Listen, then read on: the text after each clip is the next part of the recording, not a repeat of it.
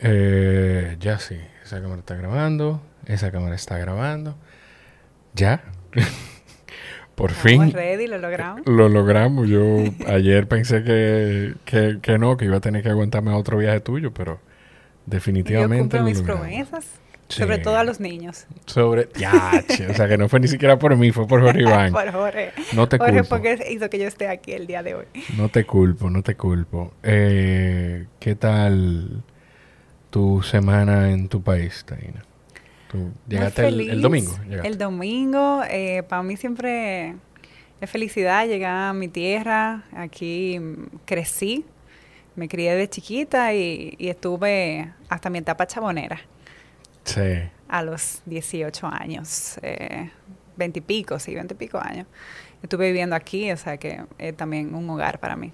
O sea, tú saliste del colegio y fue directo a Chabón. Directo a Chabón. Eh, cuando salí yo sabía que yo quería alguna inclinación artística, okay. eso lo tenía claro. Okay. Pero me fui a algunas universidades en Santo Domingo a ver charlas de publicidad, de marketing y todo eso. Uh -huh. eh, y finalmente lo que más me gustó, que me parecía que era un entorno muy mágico, el, la Escuela de Diseño de Altos de Chabón de la Romana, eh, fue ese espacio. Fue el que me enamoró y con el que conecté y ahí hice mi, mi primera carrera de diseño. Yo no recuerdo con quién estaba hablando recientemente o escuchando a alguien. Ah, ya sí. En pesos pesados, yo no sé si tú has escuchado ese podcast, eh, estaba hablando Felipe Pajés, que el, la cabeza de, de Pajés BBDO, que es una de las principales agencias publicitarias. Y ahí él estaba diciendo de como de las ramas que hay en términos de publicidad y hablaba de diferentes opciones de, mar, de mercadeo, de publicidad, eh, diseño, chabón. No hay una mejor escuela que, de diseño que chabón. O sea, como que la gente lo tiene muy claro que ese es el mejor lugar para pa, pa ese tipo de, pues, de rama artística, ¿verdad? Para mí fue una experiencia increíble, sobre todo porque Chabón te enseña lo que es trabajar muy duro. Los plazos que te da para entregar los trabajos son muy, muy cortos. Sí. Entonces, a lo mejor tú tienes que tener dos días para tú hacer 300 bocetos. Eh, cuatro días para hacer un dibujo realista. O sea, los tiempos son muy estrechos y tú tienes que amanecer, tú tienes que tener responsabilidad. Teníamos una profesora que si tú llegabas cinco minutos tarde a la clase ya no te dejaba entrar. Entonces, lo que te enseña Chabón es sobre todo disciplina, que el mercado en el que trabajamos es un mercado muy competitivo. Sí. Y si tú realmente quieres hacerte un hueco, tú tienes que ser puntual, tú tienes que dar lo mejor de ti, tú tienes que trabajar más horas que los demás. Y te enseña que la suerte no existe, que existe el trabajo. Y, y ser disciplinado. O sea, porque hay una preconcepción que tiene mucho la gente de lo, las, la gente que está en el mundo del arte y de la creatividad. Uh -huh. Que, que ah, nada, él, él es el creativo del equipo, ella es la ilustradora del equipo. Entonces, que quizá porque pertenecen a ese mundo, no son personas disciplinadas, que respetan horarios, que se pueden calendarizar y que tienen esa estructura. No sé si, si tú has tenido que batallar con eso. Mira, eso para mí es un tema muy importante, porque yo creo que el trabajo sin disciplina no te lleva a ninguna parte. Personalmente, yo digo, yo conozco muchísima gente que dibuja mucho mejor que yo, que es durísima. Yo sigo mucha gente a la que admiro y gente que es inspiración. Pero si tú no acompañas ese trabajo técnico, uh -huh. esas ilustraciones durísimas que tú haces, ese trabajo, con tocar puertas y con buscar lo que tú quieres, uh -huh. no va a llegar. O sea, si tú no muestras tu trabajo, tu trabajo no va a llegar. Entonces yo creo que eso es importante para toda la gente que se dedique a esto y a cualquier otro, otra cosa, saber que hay una parte que es importante que es el talento. Pero el talento sin esfuerzo, sin trabajo, sin tocar las puertas y esperar a que te llegue todo y decir, conchale, que quejarte de por qué no me llega, por qué no. Y hay que insistir una y otra vez. Yo he tocado puertas que no se te abren a la primera vez, sino que tú tienes que volver el siguiente año, volver a participar el tercero y el cuarto. Y a la cuarta vez a lo mejor ya dicen, ah, mira, me gusta el trabajo que ella hace, me está interesando, y ahí te hacen caso. Que sea resiliente. Muy resiliente, muy, muy, muy resiliente. Sí. Y, y hay que echarle muchas horas. Yo creo que eso es importante, de tú saber que tú mismo, una cosa que no nos enseñan a lo mejor tanto en la carrera, es a venderte a ti mismo.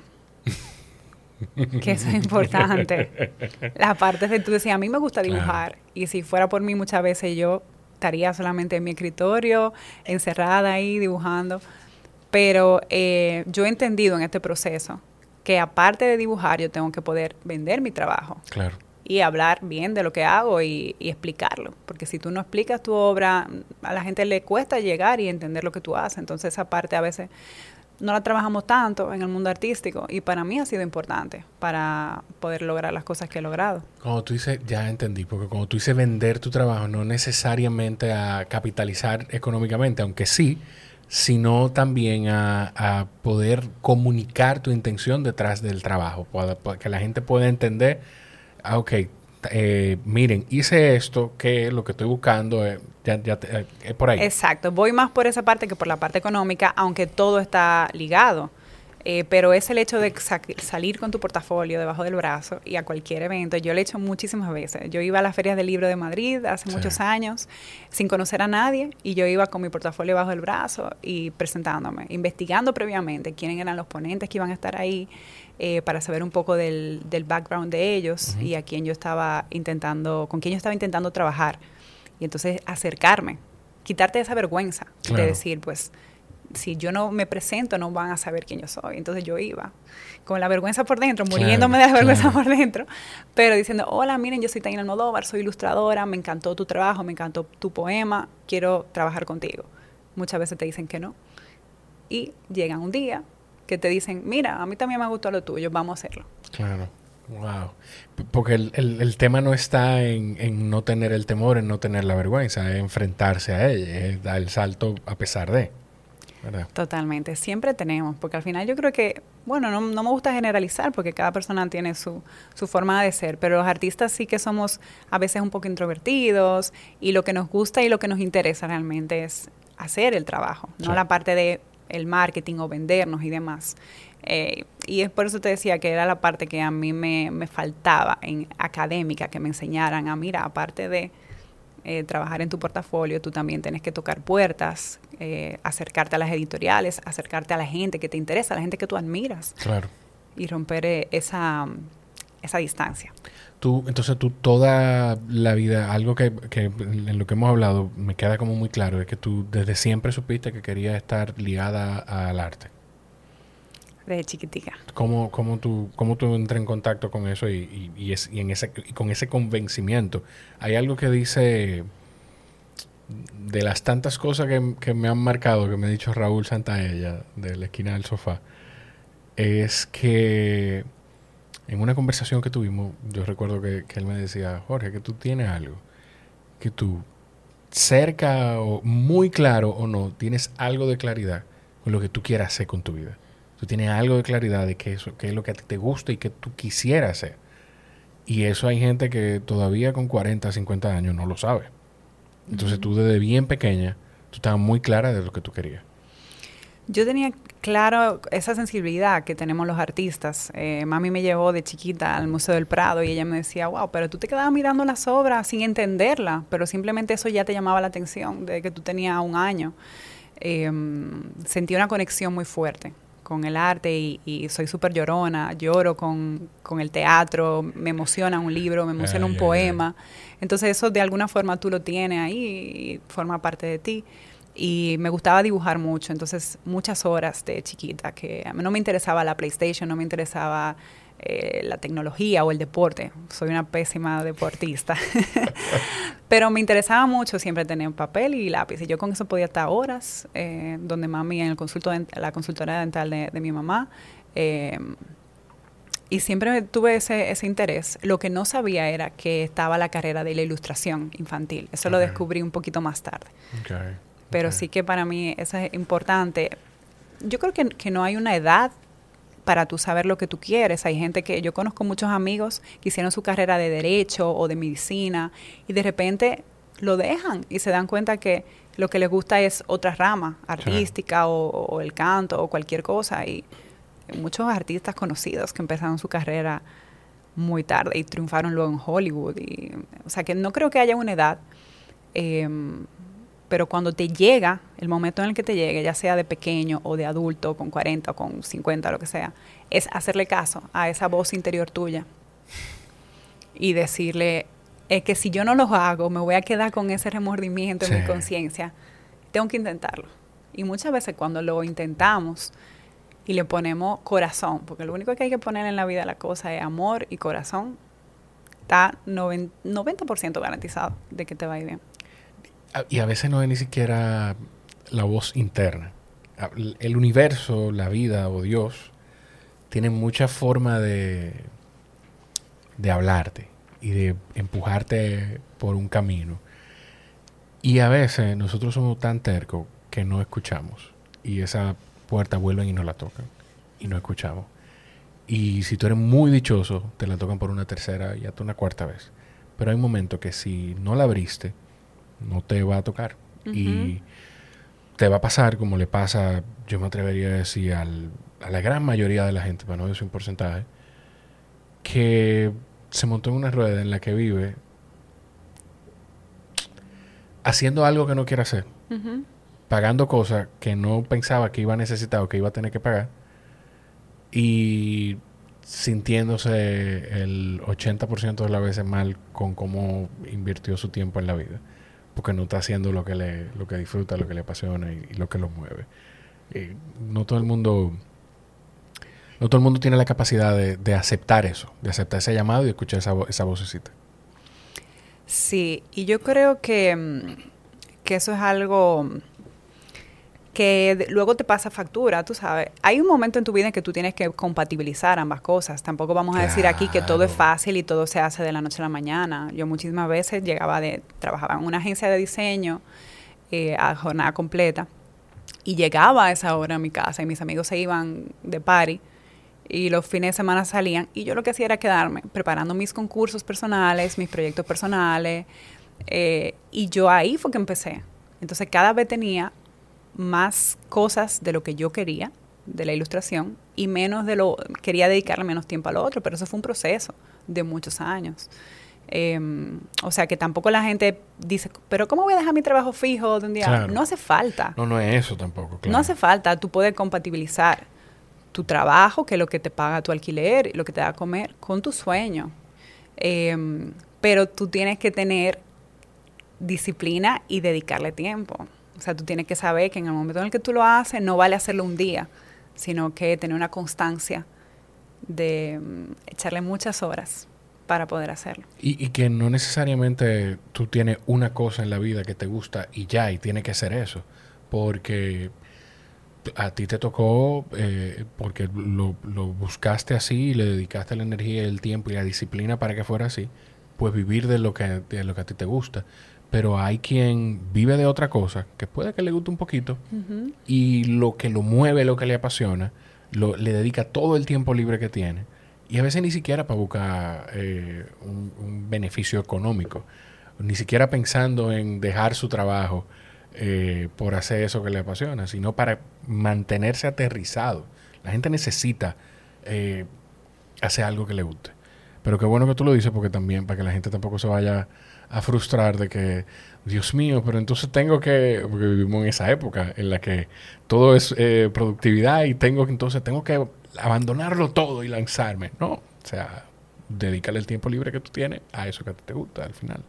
Sí, yo creo que yo tengo ese proceso también de quiero empezar a enseñar en mis redes también, como los proyectos que no me han salido y las cosas, digamos, fracaso o cosas que no han salido adelante, porque muchas veces yo, conchale, la gente a lo mejor ve los perfiles de artistas o de personas y piensan que todo te sale bien a la primera, que todos los proyectos se te dan, y a mí más del 60% de las cosas que yo intentaba no se me han dado. Lo que pasa es que hay que intentar mucho, o sea, tú no puedes rendirte, tú no puedes decir, ah, que participé en un concurso y no me eligieron. Tú tienes que participar en 30 y de ahí te van a elegir en uno, o a lo mejor no te eligen en ninguno, pero tú tienes que presentarte el siguiente año.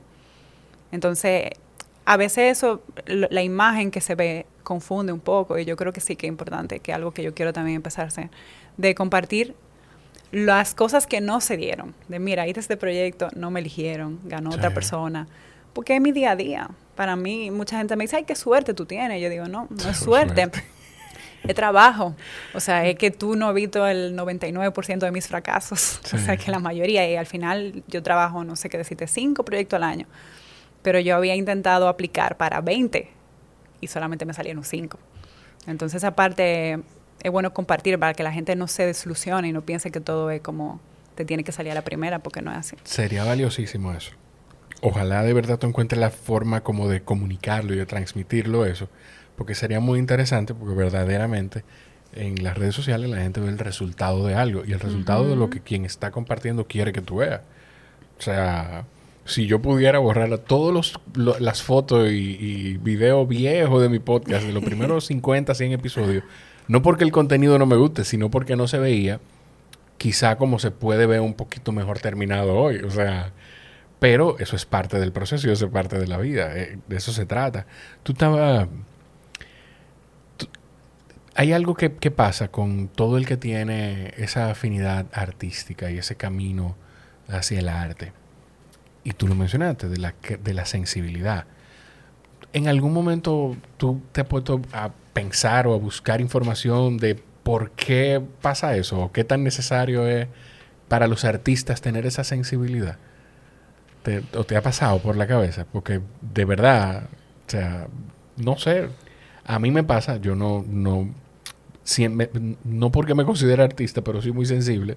Pero yo soy una gente que yo he llorado viendo las nubes en, los aviones. Como la inmensidad del cielo, de wow. O sea, yo soy insignificante, mira esto. Y yo he llorado ahí. mira, yo creo que todos tenemos como un don. Y, y, lo interesante y lo bonito de la humanidad es que son tan variados y tan diversos. O sea, mis amigas que se dedican a la medicina, yo digo, yo no sé cómo ustedes tienen sangre para eso. O sea, como eh, de tú tener que manipular un cuerpo humano, una vida, que es algo como tan riesgoso, yo no sería capaz. Entonces, ese es su don de esa persona. El tú tener como ese trato con un paciente. Eh, igual los artistas tienen el suyo. Entonces, algo de tú identificar qué es lo que a ti se te da bien. Que es cuando tú terminas a lo mejor tu jornada laboral, qué es lo que el cuerpo te pide hacer. Y ahí está la clave. En eso que en el cuerpo, en el tiempo libre que tú tienes, Em, te gusta invertir y esa habilidad, a lo mejor de comunicación o de baile o cualquier cosa, identificar eso y ver qué tú puedes hacer con esa habilidad. Pero esa parte sensible con la que tú me dices, yo lloro con un libro, escuchando algo, con una canción. Hay canciones que yo no puedo oír, por lo menos no delante de la gente. o sea, ¿qué tan, ¿qué tan importante tú crees que es para un artista? Mira, tú tienes los ojos, yo siento que como que se te aguaron un poquito. yo siempre, que eso para mí es muy importante, o sea, conectar con las cosas, porque al final, como artista, tú lo que haces es intentar tocar a la gente y tocar un tema que te mueva, o sea, el arte te tiene que mover, para bien o para mal. Te puede quillar o te puede eh, sacar una versión, tu versión más amorosa o tu versión más pero te tienes que mover algo, da igual de qué forma. Tú tienes que ver algo y decir, concha, pero, o sea, reflexionar de las cosas de la vida. Para mí esa es la importancia del artista y por eso necesitamos esa sensibilidad, porque te, necesitamos a través de nuestro arte sensibilizar a otros. Pero eso es algo que viene, o sea, yo no te puedo decir como, yo lo noto porque soy una llorona en todo, o sea, me pasa siempre y, y me emociono y me fijo. Antes veníamos con, con mi mamá y, y Manu que están aquí con nosotros viendo la luna. O sea, todo el camino fue como, wow, qué bella está la luna hoy, qué lindo está el atardecer. O sea, entre la luna y, el, y mirar el camino. y mirar el camino. Porque llegaron. Llegamos. Pero es así, como que tú no puedes evitar eh, conectar con, tu entorno y, apreciar las cosas que están a tu alrededor y hacer la parte de tu mundo interno. Sea, como artista tú vas tomando, como artista somos como un resumen de, de todo lo que hemos vivido. Yo tengo una mezcla cultural entre España, que mi papá es de allá, nací allá, y República Dominicana, entonces eso es parte de lo que yo soy. Y los colores que yo utilizo en mi obra, eh, el tono, los temas que a mí me interesan, son temas que me han impactado en mi niñez y en mi vida. Y, y, hay, un, hay un tipo de trabajo por el que a ti se te ha reconocido mucho en los últimos años, que es definitivamente por una mezcla del arte español y la cultura dominicana, que son las meninas, que son de Velasco. Velázquez, sí, de Diego Velázquez. De Diego Velázquez. Eh, pero antes, antes de caer ahí, porque yo, o sea, a veces yo lo veo hasta injusto. A veces yo lo veo hasta injusto. Pero no voy a caer. Déjame, déjame anotar eso, porque no voy a caer ahí todavía. Tú dijiste algo, perdóname, perdón, perdón, perdón. Pero porque tú dijiste algo que se ajusta perfecto a, una situación que en, medio del escenario de la Feria del Libro y de la Bienal de, Audiovisuales, creo que de arte audiovisual, pues está pasando. Tú como artista, no sé si tú eh, tuviste el trabajo de Jorge Pineda. Sí, maravilloso. Me encanta. Eh, estamos hablando de una, yo no, porque no es una escultura, bueno, una manifestación artística que es una especie de maniquí de una niña embarazada con un uniforme o lo que sería en otra época, porque ya yo creo que ni siquiera es el uniforme escolar ahora, lo que era en otra época un uniforme de una escuela pública, pero evidentemente un uniforme para una niña embarazada. Sí. ¿Cómo, cómo te sentiste tú con, con todo lo que, lo que levantó eso? Que fue precisamente, hizo sentir a mucha gente cosas buenas y cosas malas. Para mí eso es arte. Ese arte ha creado polémica y ha movido sobre un problema real de nuestra sociedad. Entonces, cuando tú tratas un tema local también, que afecta directamente a la comunidad, a la zona donde tú vives, tú mueves y tú generas interés sobre eso. Entonces, es una obra maravillosa, eh, es una realidad, no se puede tapar el sol con un dedo, hay que, yo creo que para arreglar las cosas hay que hablar de ellas y a través del arte es una muy buena manera de tratar temas sociales que podemos mejorar. Y ese es una, un ejemplo fantástico de cómo tratar un tema eh, para que genere esa polémica, pero para que nos haga reflexionar de por qué nos molesta ver a una niña embarazada, porque no está bien, porque esa niña no ha podido tener una educación y vivir su niñez. ¿Qué hay que cambiar en las leyes, en el sistema? para que esa niña, para evitar que esas cosas pasen. Entonces esa es la parte que toca ahora. La obra ya hizo su parte de mover. Entonces ahora toca a la gente que le ha tocado. Claro. Ver qué puede hacer como ciudadano para que eso no vuelva a pasar. A mí me llamó mucho la atención porque cada quien reacciona con lo mucho o lo poco que tiene. Y lo mucho o lo poco que tienen, ni siquiera en términos morales, porque la moral de cada quien es la moral de cada quien. A veces hasta de conocimiento. Porque hay una cantidad de personas que entendió incluso, a mí me da risa, pero yo no sé si esto da risa o da ganas de llorar, que entendió incluso que era como una línea de, de, de ropa para una escuela pública para niñas, como que iba a haber una opción de este uniforme, si usted está embarazada, este es su uniforme. Y lo que creo que, que pasó yo no conocía a Jorge Pineda. Eh, sé, porque escuché a Joni decir que falleció eh, hace un tiempo. Hace poco, sí. Hace poco. Eh, pero, o sea, para mí es precisamente eso, es provocar la conversación, que la gente se escandalice y, y provoque la conversación de esas situaciones que se llevan aquí. Sí, y hace falta más de eso, mucho más todavía, de todas las cosas que pasan en el país. Yo creo que hay mucho artista maravilloso local y gente que hace un gran trabajo y esta Bienal merece muchísimo la pena. Así que les invito a todos que pasen por allá y disfruten de ella. Sí, estamos, nosotros estamos grabando para, que la gente conecte con, con el momento. Estamos grabando en la primera semana, yo creo, de la Feria del Libro que se inauguró en el fin de semana. Hoy estamos a 29 de agosto.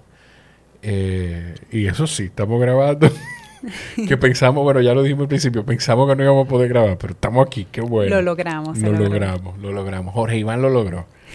Eh, lo que yo te decía de las meninas es que a mí llega a parecerme, no sé cómo lo ves tú como, como la artista, pero a mí llega a parecerme hasta injusto. En el sentido de que, y, de nuevo, no sé si, si tú lo has llegado a ver así en algún momento, de que llega hasta encasillarte en Taina, la que hace la menina dominicana. Que mucha gente te ha reconocido por eso y te ha conocido por eso, pero me parece injusto en el sentido, y conchole, y, qué, bonito tener ese problema de, de que se reconozca tanto tu trabajo que te reconozcan por eso. Pero en el sentido de que yo sé y entiendo y bueno, estoy convencido de que tú eres muchísimo más que la menina dominicana. Te entiendo. Sí, o sea, en realidad yo el trabajo que más he realizado es de ilustradora de cuentos infantiles. Entonces, pero también yo entiendo que eso es como eso va dirigido a un target como más específico, que no todo el mundo, la literatura infantil cada vez tiene muchísimo talento en el país y cada vez tiene más, más auge, pero la menina sí que es algo como más internacional. Eh, que representa al país. Los dominicanos somos muy patriotas y muy orgullosos de lo nuestro, entonces cualquier cosa que nos represente eh, nos va a llamar más la atención. Entonces a lo mejor por eso la gente me ha identificado con ese proyecto, porque ha sido un proyecto que ha empezado en España, que ahora la menina está aquí, estuvo en, en Santo Domingo, ahora está en Altos de Chabón siendo exhibida. Y, es un proyecto que todos los años elegirá a un artista nuevo. Es decir, el primer año eh, tocó la compañera Isabela Fernández, que fue la que ganó el logo Marca País, realizó la primera menina y yo fui la artista elegida para esta segunda edición. Mm, okay. Y cada año se elegirá a un talento nuevo dominicano para, que haga la versión, su representación de lo que es la dominicanidad en esa pieza. Ya, ya. Tú ves, yo no, yo no sabía eso. Por eso es.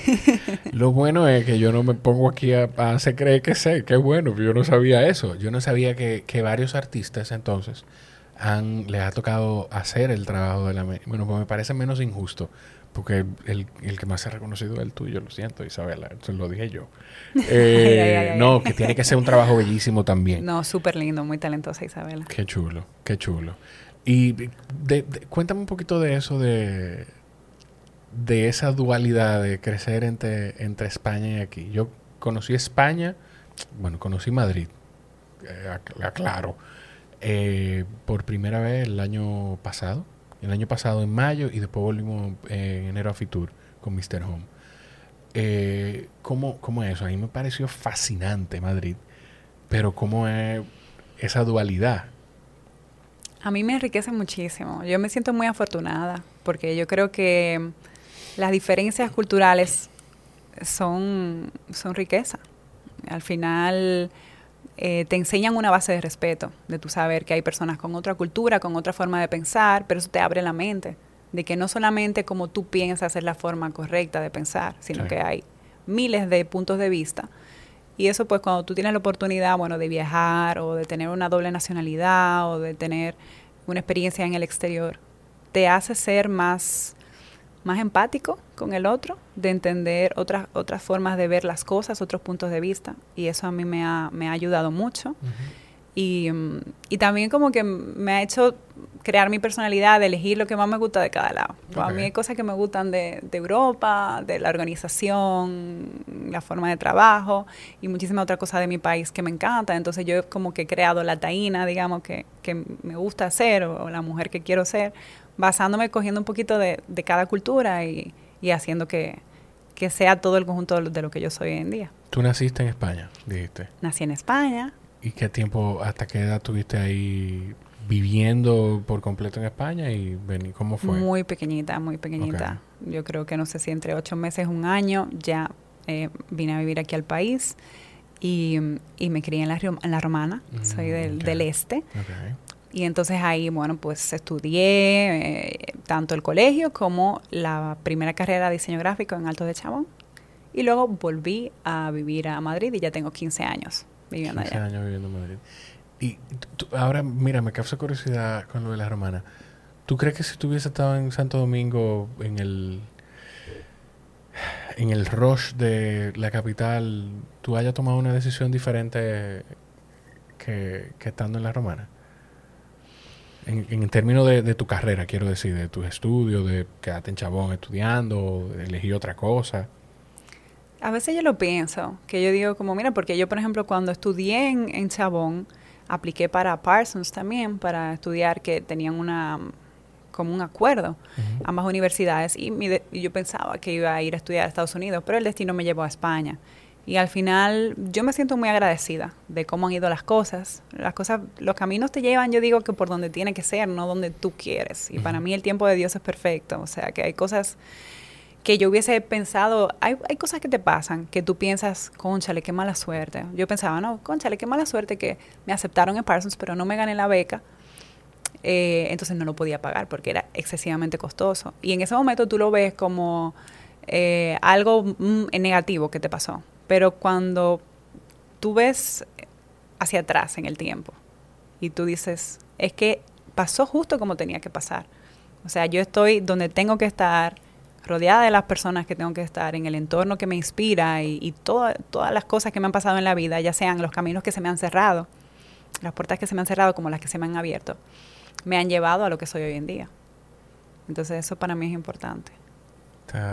Sí, porque a veces, a veces uno no le pasa las cosas y no la, no la evalúa de manera justa hasta que no pasa el tiempo. O quizás es justo porque ese es el momento en el que tú tienes la información que tienes y ya después entonces tú puedes hacer otro, otro assessment.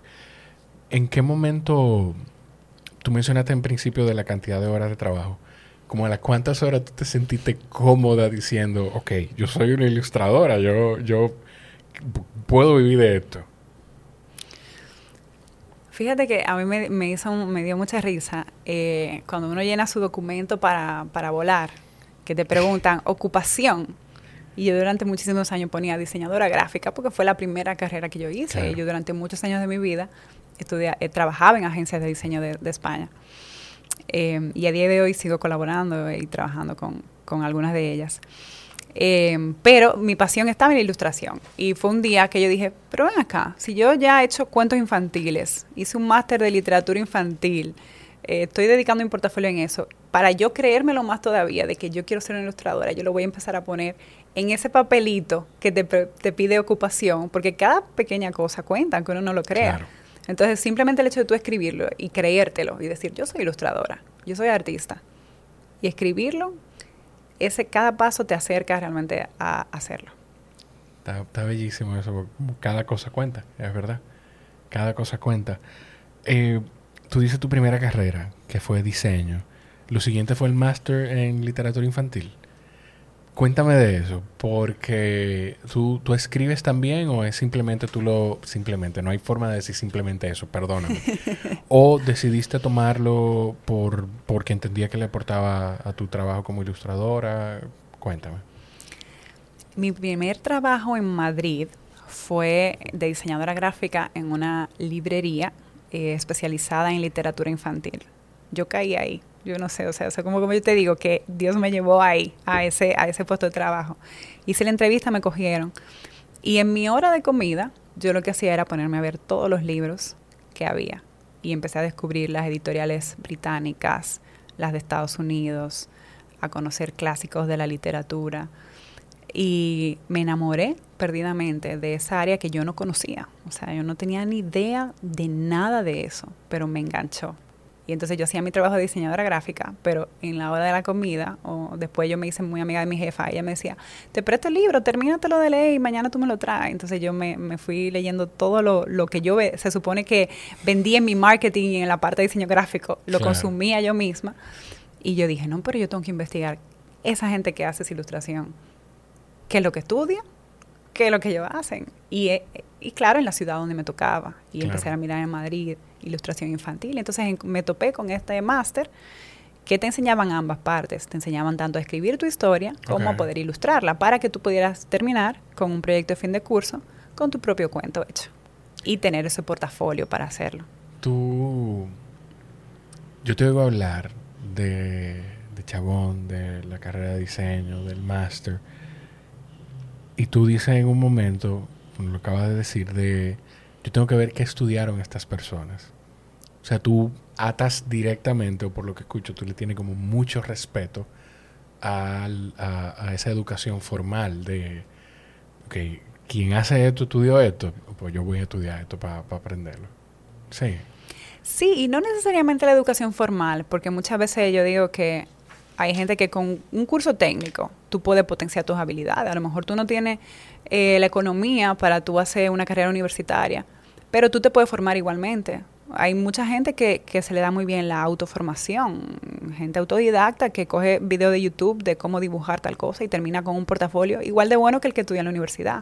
O sea, no necesariamente el título, pero sí buscar la forma de hacer tu sueño realidad. De tú decir, no quedarte quejándote de, conchale, pero ¿por qué fulano lo logró y yo no? Sino decir, ¿qué hace fulano que yo puedo imitar o yo puedo aprender para yo también lograrlo. Incluso preguntarle, oye, me encanta tu trabajo, dime, ¿qué, qué, qué tú me recomiendas? ¿Te tocó, ¿Te tocó hacerlo en algún momento? ¿Acercarte a algún ilustrador que, que, te haya gustado su trabajo y, y ve... ¿Tiene algo, ¿Tú tienes alguna recomendación para mí? Sí, yo lo hago todo el tiempo. Sí. Todo el tiempo. Y no solamente con ilustradores, sino con personas a las que admiro en general. Yo creo que eso es importante. O sea, no podemos quedarnos sentados esperando a que nos lleguen las cosas. Tenemos que buscarlas, ir a pescarlas. El pescador se queda ahí con sus horas y horas hasta que llegue ese pescadito. Entonces esas son las horas que no se ve y que son importantes de tú decir, no, espérate, yo tengo que salir, coger mi botecito, coger mi, mi pesca y me ahí y ve qué yo saco, qué yo pesco de esta otra persona a la que admiro, qué yo pesco de esa experiencia que he vivido. Y poco a poco tú vas haciendo tu, tu mercado de tu pescado y, tu trabajo. El primer trabajo de, de ilustración, ¿cómo, ¿cómo fue ese proceso? Porque hay una parte que tú estabas contándonos de, o contándome de, de que tú, en tu tiempo libre, tú salías de tu trabajo y empezabas a dedicárselo a, a, ilust- a tus ilustraciones y a armar tu portafolio. ¿Cómo fue ese proceso y cómo fue el cambio de ir acumulando trabajo que hasta llegar al punto de obligarte a soltar lo otro, me imagino? Pues sí, fue un proceso de, de dedicarle todo, o sea, el 100% de mi energía a eso, eh, que todavía lo sigo haciendo de otra forma, pero igualmente. Yo creo que no trabaja nunca, nunca termina ese, ese proceso de, de darlo todo. Tiene que dar siempre el, el 100% de ti. Eh, para mí fue, mm, fue un poquito despacio. Yo creo que no hay que desesperarse tampoco, ni pensar que todo del, del día a la mañana va a salir Claro. adelante. Eh, pero sí, yo participaba, me apuntaba, yo buscaba en Google concursos de ilustración en Madrid. Entonces había uno de la comunidad de Madrid, yo participaba. Eh, bueno, gané uno, después eh, concursos de, de murales, también empecé a pintar murales y me iba a pintar. Eh, algunas veces mis murales también eran seleccionados.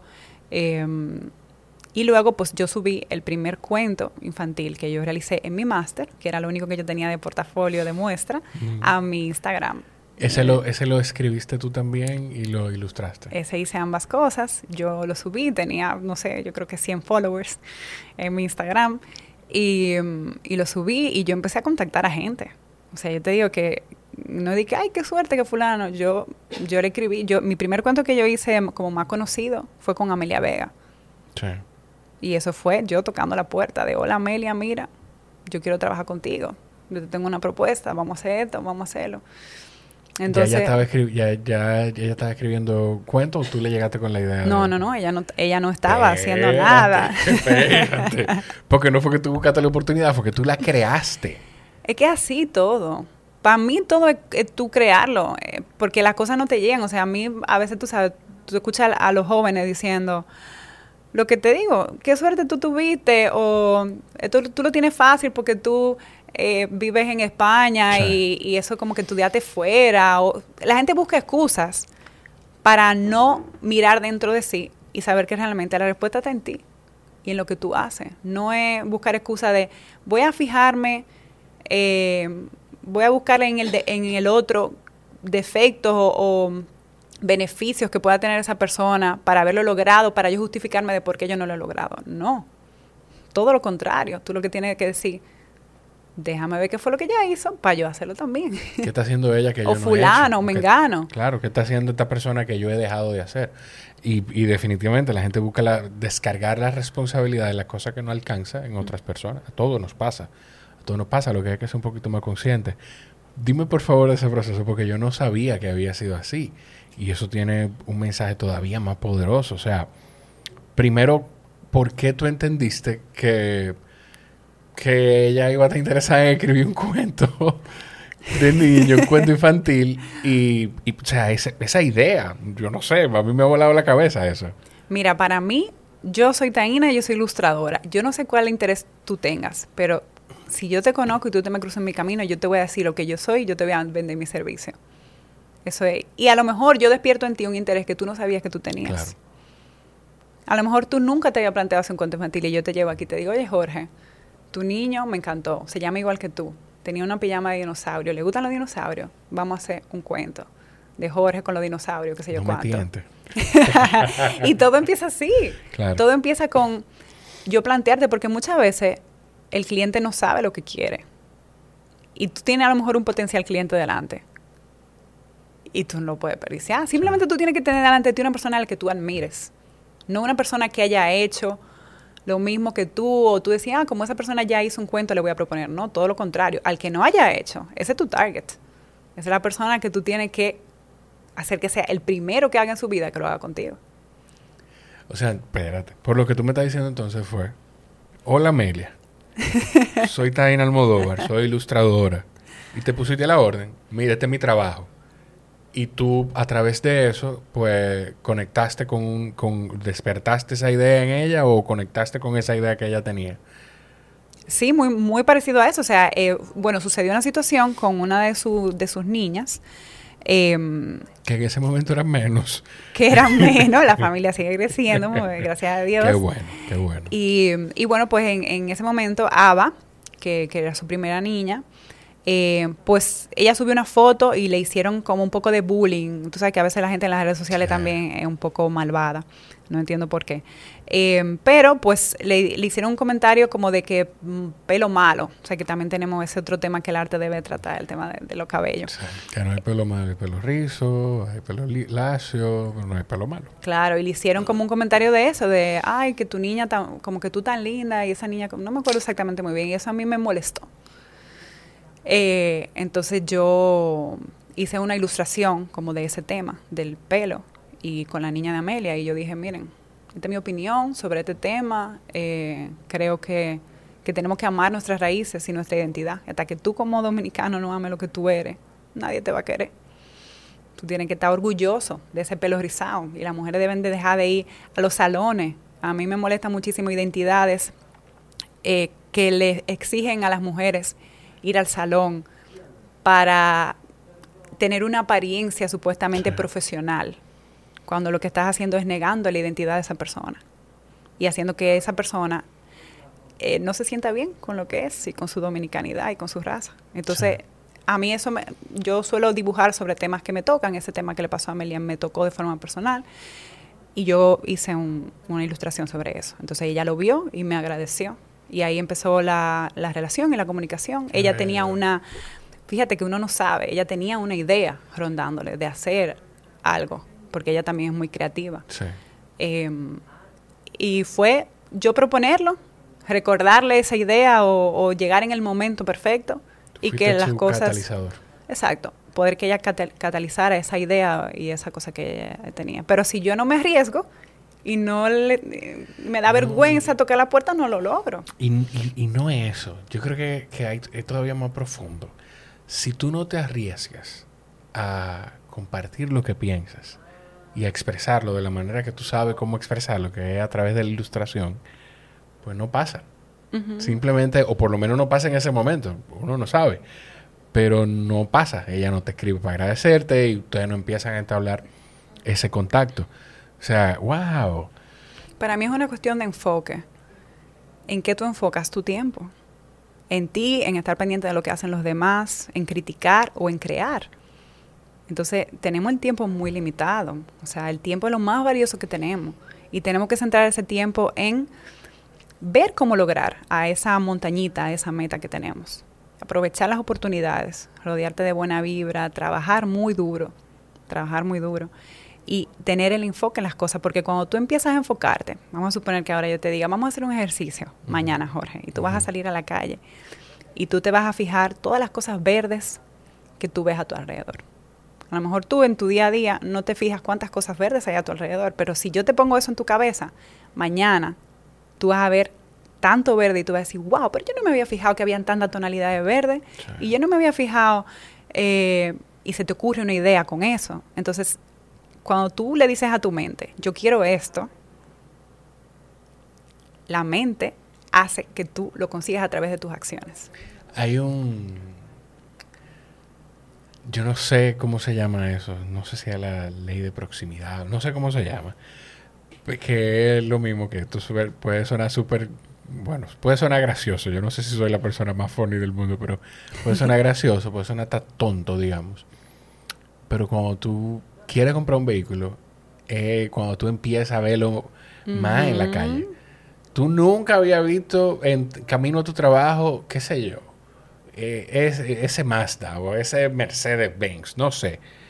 Y desde que tú empiezas a buscar información de ese vehículo, que tú lo tienes en tu radar, que tú quieres, tú empiezas a verlo en la calle. Porque, para que tú veas, consciente o inconscientemente, tú estás tan enfocado en eso y empiezas a notarlo. Eso es un ejercicio bonito, esa práctica que tú dices, de buscar quizá las cosas que son de un color porque te... No sé si tú lo haces y si lo haces con esta intención de que te ayuda a, a estar presente de alguna manera, ¿verdad? Yo lo hago todo el tiempo, no solamente con los colores, sino con, con el objetivo o la meta que tenga en ese momento de pensar en eso, de tenerlo presente, de que sea mi último pensamiento de la noche y el primero cuando me despierto, de dar las gracias por las cosas que me han salido bien y las que no me han salido bien, el aprendizaje obtenido y de todas las veces que, que me he caído y me he levantado. Entonces eso tú lo tienes que tener presente de qué yo quiero cuando tú te acuestas y cuando te levantas otra vez. Y eso te ayuda mucho a focalizar y centrar tu energía, porque al final somos energía. Sí centrar tu energía en las cosas buenas que la vida tiene para ti. Están ahí. Tú solamente tienes que saber mirar. No te preocupes que no se oye. O sea, eso no, no, no se oye en lo... No se oye, no te preocupes. Que no te vayas a, sentir preocupado por eso. Eh, que tú, como, como una persona que hace lo que tú haces, batalla. Yo tengo unos días en los que yo, yo no quiero moverme de mi casa. Yo no quiero hacer absolutamente nada. Yo no quiero pararme de la cama. Y yo, tú pareces un ser humano. O sea, que creo que probablemente en algún momento te pasa. Como, como una persona que, que tan sensible y que mm, busca, bueno, pues trabaja en, en arte, ¿cómo lidia con eso? A todos nos pasa. O sea, no, la creatividad no te llega todos los días, ni la motivación. Y también eso, o sea, hay que dejar lo que pase, es bueno sentir. Tú tienes también que hacerle caso a, tu cuerpo y, y, decir, ok, pues necesito este día para mí, necesito este día para desconectar y para conectar. Cuando tú desconectas, conectas también de otra forma. Entonces hay veces que tú date un paseo y te da un parque o salir con tus amigos, te pueden renovar para que al día siguiente ya tú te sientas mejor. Entonces, hay que tener un equilibrio entre las cosas no pueden hacerse de forma forzada, de tú decir es que aunque no quiera, aunque no tenga ganas, lo voy a hacer, pero tú también tienes que saber que hay veces que tú no vas a querer ir al gimnasio y tú vas a tener que hacer el esfuerzo de ir. Que tú no vas a querer levantarte a las 7 de la mañana para una reunión, pero si tú no la haces, pierdes la oportunidad. Claro. La vida es ese equilibrio entre cuidarte a ti como ser humano y tener responsabilidad con lo que tú quieres conseguir. ¿Cómo, primero, tú trabajas sin tener proyecto en bandeja? O sea, hay un, hay, ¿a ti te pasa algún día en el que tú no tomas, yo no sé, tú dibujas con lápiz o dibujas en iPad? ¿Cómo tú, cómo tú dibujas? Bueno, yo he pasado por todos los procesos de técnicas. Em, he dibujado en acuarela, en collage, eh, en Illustrator y últimamente estoy trabajando mucho con la tablet. Okay. Entonces, digamos, a ti te pasa un día en el que tú no tomas el, el, el, Apple Pencil y, dice, y, no le pones la mano, te pasan dos días sin hacerlo, o tú todos los días haces algo eh, de tu trabajo. Mira, yo tengo un sentido de responsabilidad muy grande, sobre todo con mis clientes. Eh, me pasa más que descuido más los proyectos personales. Tengo un listado de ideas, de cosas que me encantaría hacer. Y voy posponiendo a veces mis propias ideas personales y mis propios proyectos por cumplir con el cliente. Eh, sí que es verdad que cuando es para otra persona el trabajo y que tengo una fecha en concreto, yo sé hasta dónde me puedo permitir cuántas horas yo tengo que hacer al día para poder cumplir con esa fecha y llegar a, o sea, tú tienes que, cuando tú pongas una fecha, que sea algo viable, que tú puedas compatibilizar con tu, con tu vida y que tú realmente no vayas a quedar mal. Entonces hay veces que tú, si tienes compromiso con un cliente y tú no, aunque tú no quieras, tú tienes que sacar de abajo para hacerlo. Em, Pero claro, por supuesto, yo tengo días que no hay forma, que tú dices que hoy yo no sé qué es lo que me pasa, que no me, no me sale. Eh, a veces yo he hecho un dibujo cinco veces y no me queda como, como yo quiero. Eh, entonces, por eso yo creo que el camino que tú vas construyendo es algo de mucha paciencia y mucha eh, perseverancia. Eso hay que tenerlo en cuenta. De tú decir, pues son como gotitas que tú vas sumando a ese vaso para tú poder llenarlo. Y tienes que ser consistente y saber que vendrán días malos, pero también vendrán días buenos. Ese, el libro de, de, Amelia, el libro infantil de Amelia fue el primero que tú, que tú ilustraste.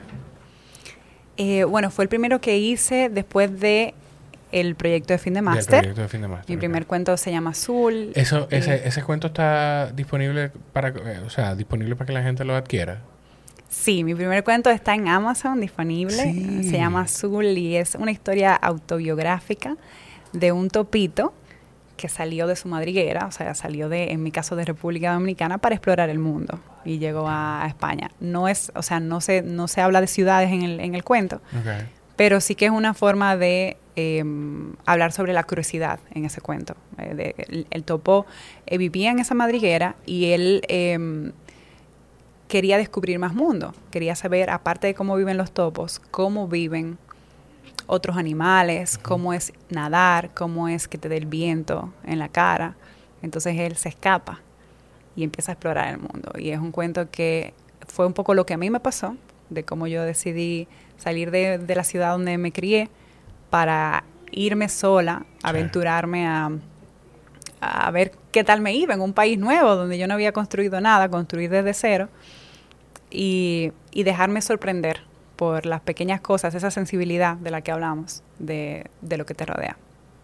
Hay un, yo te oigo contando eso y me pongo a pensar, eh, te lo voy a, voy a ver cómo se llama y te lo voy a compartir, para ver si tú lloras como yo. Con ese libro. Seguro que sí. Yo, hay un libro que yo creo que fue en la Feria del Libro del año pasado, de hecho, que a Jorge Iván le gustó un libro y lo compramos, un libro cortito. Y nada, el tema es que la primera noche solo yo, estoy, yo solo estoy leyendo y el, es una historia de un animal, no, me acuerdo ni siquiera qué, especie, que va que quiere hacer algo parecido a lo de, a lo de al cuento azul quiere hacer algo, va donde su papá, pero aquí este animal va donde su papá, el papá le dice, no, nosotros, esta especie no hace eso, tú estás loco, mi hijo, mira, tú lo que tienes que dedicarte a trabajar esto con nosotros. Eh, va donde la mamá, lo mismo. Y como que lo comparte con diferentes personas hasta que llega donde su abuelo. Y a mí me toca muchísimo porque yo soy, yo amo con locura a mi abuelo paterno, a toda mi familia. Claro, tengo que aclarar eso siempre. Sí, que después te busca problemas. Sí, sí, sí. Jorge los quiere a todos. Sí, yo los quiero a todos. Pero mi abuelo es de las personas en mi familia que siempre ha estado convencido de que yo voy a estar bien. Que siempre ha confiado en mí, siempre ha creído en mí y en mi talento. El que él sea que él crea que yo tengo, pues mi abuelo. Y en ese cuento, entonces, ese animal, su abuelo que le dice, claro, mijo, vamos, y yo te voy a ayudar y yo te voy a enseñar y vamos arriba. Y para mí, entonces, Jorge Iván, yo estoy entre reírme y llorar porque Jorge Iván, entonces se sorprende que todo va a estar bien, papi, me dice. Qué bello. Desde que me ve llorando. Pero eso es verdad, hay personas luz en nuestra vida, personas que son faros y guías que nos marcan. Para mí también mi abuelo fue sumamente importante. Sí. Y mi mamá también, que me dejó estudiar lo que yo quisiera, porque también hay un tema con eso, de que muchos padres dicen, el arte no deja, yo no te voy a pagar esa carrera, te voy a pagar algo serio. Y tú no sabes el potencial que tiene tu hijo. Y muchas veces tú lo que haces es quitarle de, de que pueda realmente destacar en algo. Porque cuando destacamos en algo es porque le ponemos mucho amor y mucha pasión. Y ahí es que tú te das bueno. Entonces también eso es chulo, como que los padres, cuando tú tienes una persona, como en tu caso tu abuelo, o yo he tenido la suerte también de mi familia, que me ha apoyado en una carrera, donde toda mi familia son dentistas. Y yo dije, yo no saco un diente ni muerta.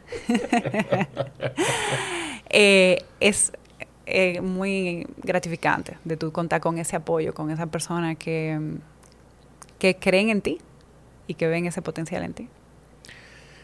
Ay, Dios mío. Taina, eh, yo sé que tú estás como con muchas cosas en el proceso de la feria y del viaje y todo. yo tengo que comprometerte para que en enero eh, grabemos de nuevo. Ya Dale. va a ser una, una edición internacional del podcast. Pero en enero yo estoy... yo- en enero vamos a grabar de nuevo, eh, en Madrid. Tenemos que grabar en Madrid. Vamos a hacer enero. la promesa como la hicimos Como con la hicimos Jorge, con Jorge Iván. para que quede el pacto aquí grabado y, y lo tengamos que Claro que sí, claro que sí.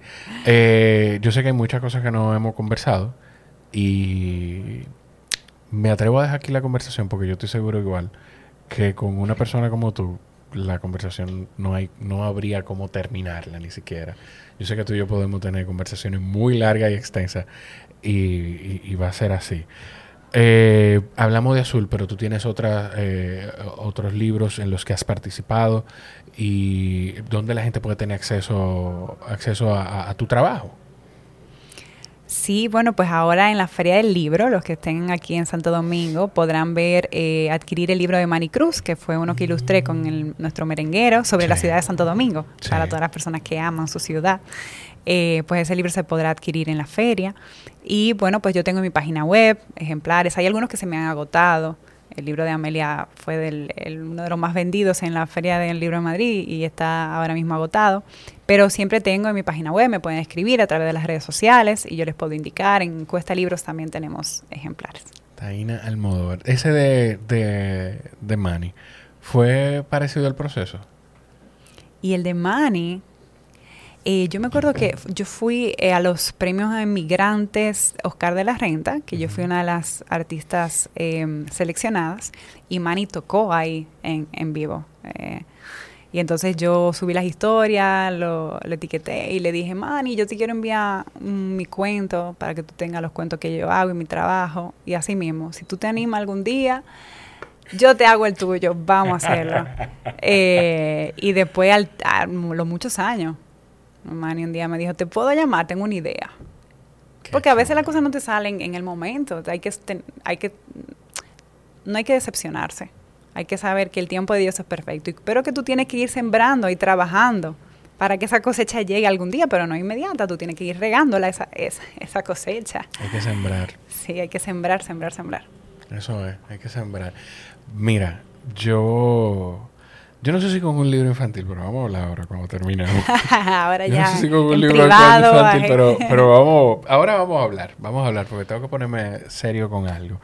Eh, nada, señores, si llegaron hasta aquí, asegúrense de darle, de seguir a Taina en redes sociales, así mismo se escribe Taina Almodóvar con V, con, con B corta al final, y busquen su trabajo en su página web, tainalmodóvar.com, y busquen Azul en Amazon. Yo lo voy a buscar para pedírselo luego, para leérselo, eh, para ponerlo ahí dentro de sus libros de, de cuentos, que tengo la dicha de que, de que le gusta, le gusta mucho la lectura.